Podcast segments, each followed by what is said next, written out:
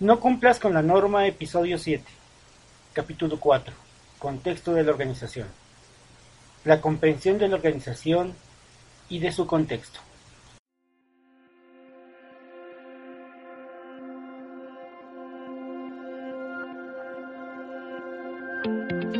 Bienvenidos al podcast No cumplas con la norma. Para que tu sistema de gestión de la calidad funcione, tenga resultados y no se convierta en una carga para tu empresa, te doy un consejo no cumplas con la norma ISO 9001. Esto quiere decir que debes comprenderla para aplicarla correctamente y no solo cumplir para certificarte.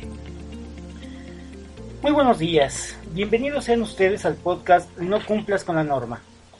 En el episodio de hoy vamos a descubrir cuál es el primer requisito de la norma, qué implicaciones tiene y darnos cuenta que implícitamente en cada empresa se hace sin necesidad de que, de que alguien lo regule. Lo que sucede es que no nos damos cuenta y menos lo documentamos para que tenga el impacto suficiente que permita a la empresa aprovecharse de ello y crecer. Veamos pues qué nos pide la norma. Capítulo 4. Contexto de la organización. 4.1. Comprensión de la organización y de su contexto. Determinar las situaciones externas e internas que, atañen a la empresa para su propósito y su dirección estratégica, y que afectan a su capacidad para lograr los resultados previstos de su sistema de gestión de la calidad. Realizar el seguimiento y la revisión de la información sobre estas cuestiones externas e internas. Bien, vamos a la decodificación. Para empezar nos indica el propósito y la dirección estratégica. Esto lo vemos nosotros en la planeación estratégica. De acuerdo al proceso administrativo, la primera fase de un sistema empresarial es el de la planeación. En ella se van a definir los qué globales de la empresa y los puestos a donde queremos llegar. Esta planeación de primer nivel suele llamarse planeación estratégica, dado que de aquí emanan, de acuerdo a algunas características particulares de cada empresa, su identidad y las acciones globales que se van a llevar a cabo en el largo plazo, de 5 a 10 años al futuro. La identidad de la empresa la compone, en primer lugar, la misión, que es el propósito, y responde a las preguntas ¿quién soy? ¿A qué me dedico? Y, por otra parte, en segundo lugar, tenemos la visión, que es la dirección estratégica, que responde a la pregunta ¿a dónde voy? ¿A dónde quiero llegar en el largo plazo? Y hay un tercer elemento que lo componen los valores con los cuales se va a conducir. Bien, la norma ISO 9001-2015 nos indica que debemos realizar un análisis del entorno para determinar las oportunidades y amenazas, tanto internas como externas, que se podrían cernir sobre su propósito y dirección estratégica y los resultados del sistema de gestión de la calidad. Este lo debemos equiparar al sistema administrativo funcional de toda la empresa. A mi punto de vista, es un error mirar los separados como si fueran dos cosas distintas, el sistema administrativo funcional y el sistema de gestión de la calidad. ¿Sí? Eh, si bien es cierto que el sistema de gestión de la calidad se normaliza a partir de ISO 9001 y 15 y anteriores, no menciona explícitamente algunos de los elementos de la administración. Estos se dan por sentados, algo así como prerequisitos, ¿sí? como si ya existieran en este caso, la parte de planeación estratégica que es la misión, la visión y los valores. Es importantísimo que estos elementos no explícitos estén presentes para completar el cuadro y, y, como conclusión no solo les voy a exponer los requerimientos de la norma, sino que también aquellos que completan el cuadro de gestión completo. Bien, vamos ahora al análisis del contexto de la organización. Sigamos. Una vez que sabemos nuestro propósito, la misión, nuestra dirección estratégica, la visión y los valores con los cuales eh, se va a regir nuestro comportamiento empresarial, lo siguiente es hacer un análisis de los factores externos e internos que nos influyen y que puedan representar riesgos y oportunidades para nuestra continuidad en el mercado.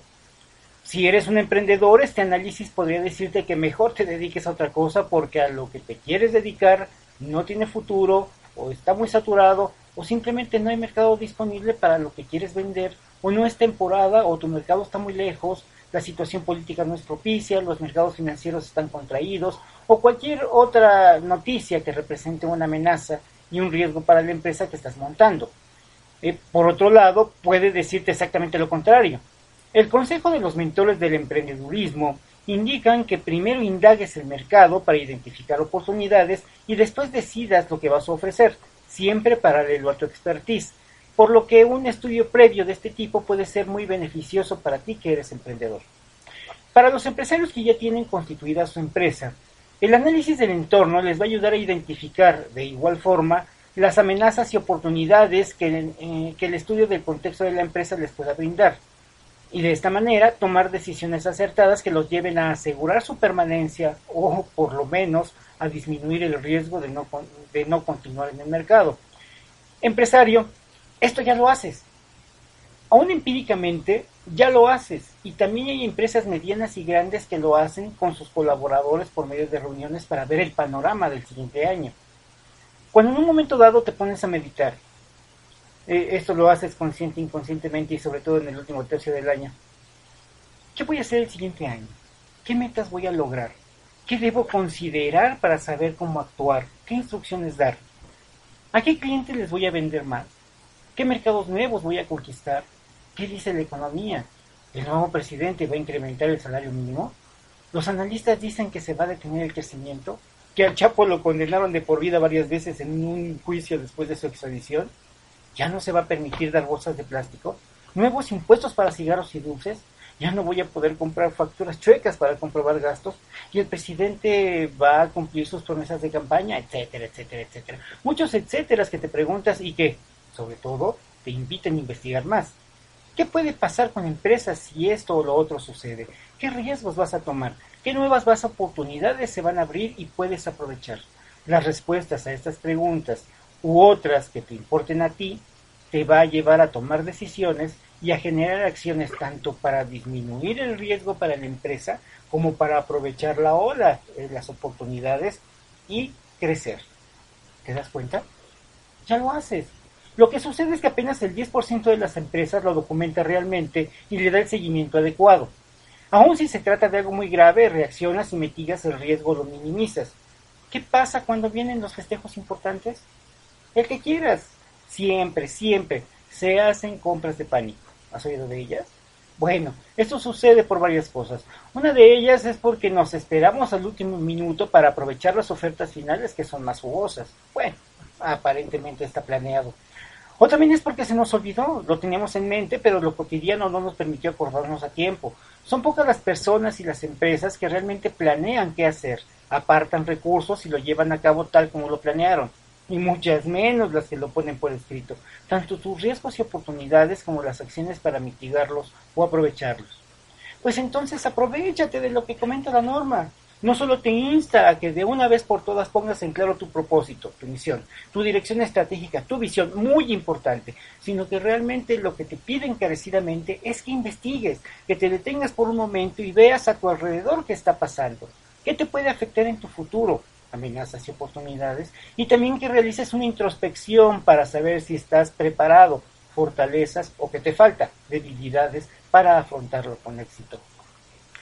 Hay una frase que indica, y eh, dentro del texto de la norma que dice, y que, y que afectan a su capacidad para lograr los resultados previstos de su sistema de gestión de la calidad.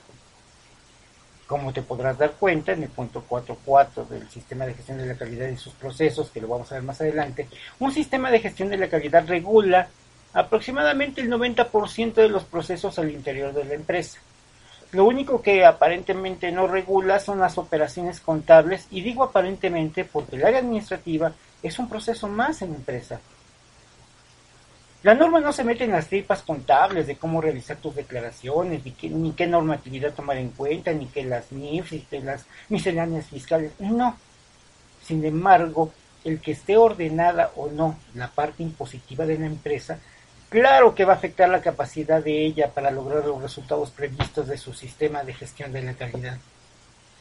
Lo que pasa es que la mayoría de los consultores, si no es que todos, y me contaba entre ellos, prefieren no meterse en broncas, es más personal que capacitar, otro proceso que documentar, y es que también te lo van a auditar.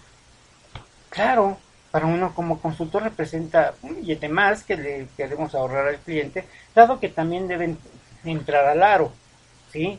integrarse al sistema de gestión o al sistema administrativo y ordenarse. Es que la norma no lo pide.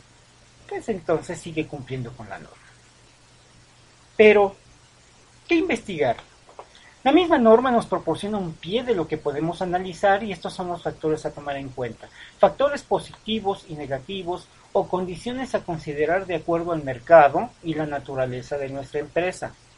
Los factores externos que podemos considerar son la parte legal, el tecnológico, el competitivo, el mercado, el cultural, social y económico, ya sea internacional, nacional, regional o local.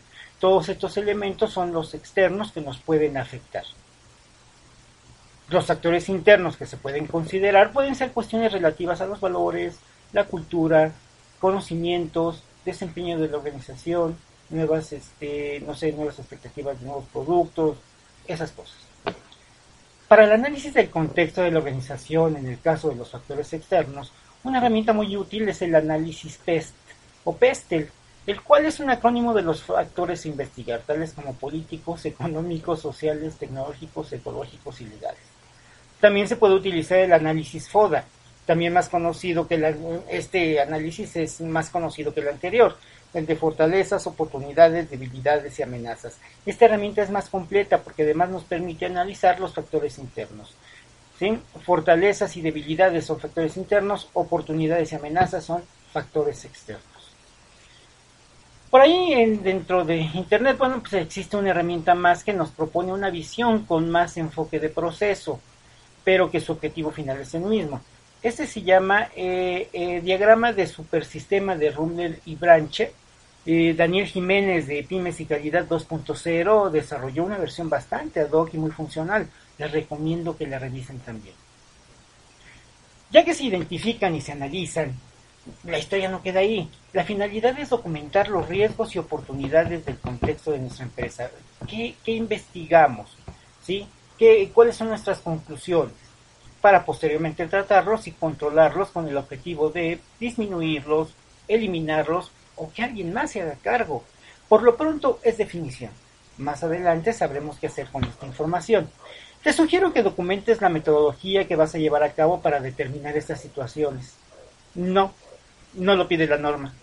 Pero si te vas a tomar en serio una forma homologada de hacerlo, esto quiere decir que en adelante lo realices del mismo modo para tener resultados similares y que no dependas de interpretaciones personales y del momento, te lo recomiendo ampliamente. De otra forma, pues sigue el consejo de los consultores normales. Cumple con la norma. Al final, los productos tangibles, quiero decir, los productos documentados que podemos encontrar aquí son los siguientes la misión de tu empresa, la visión de la empresa, los valores de la empresa, un reporte del análisis del contexto de la organización que se realizó y que incluya las conclusiones exhaustivas de cuáles son los riesgos y oportunidades identificados. Los objetivos estratégicos que nos llevarán a cumplir la misión y la visión, establecelos o adecúalos si ya los tienes a partir de los resultados de este análisis de contexto. Las estrategias a realizar para hacer realidad esos objetivos, de igual forma, también hay que tomarlas en cuenta, ¿sí? A partir de los resultados del análisis del contexto. Cuando veamos el punto 6 de la norma, revisaremos la importancia de documentar tu tecnología, no comas ansias. Por lo pronto te aconsejo documentarlo, es decir, ponlo en papel y dale vida.